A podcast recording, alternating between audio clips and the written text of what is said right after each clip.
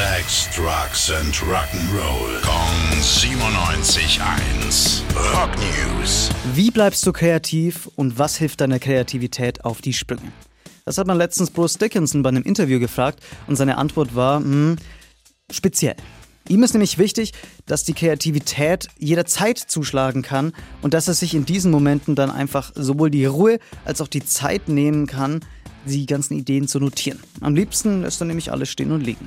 Außerdem hat er ein paar Lieblingsorte, an denen er besonders kreativ ist. Ein Beispiel, ein überfüllter Raum, in dem er sich einsam fühlt. Ja, nicht schlecht.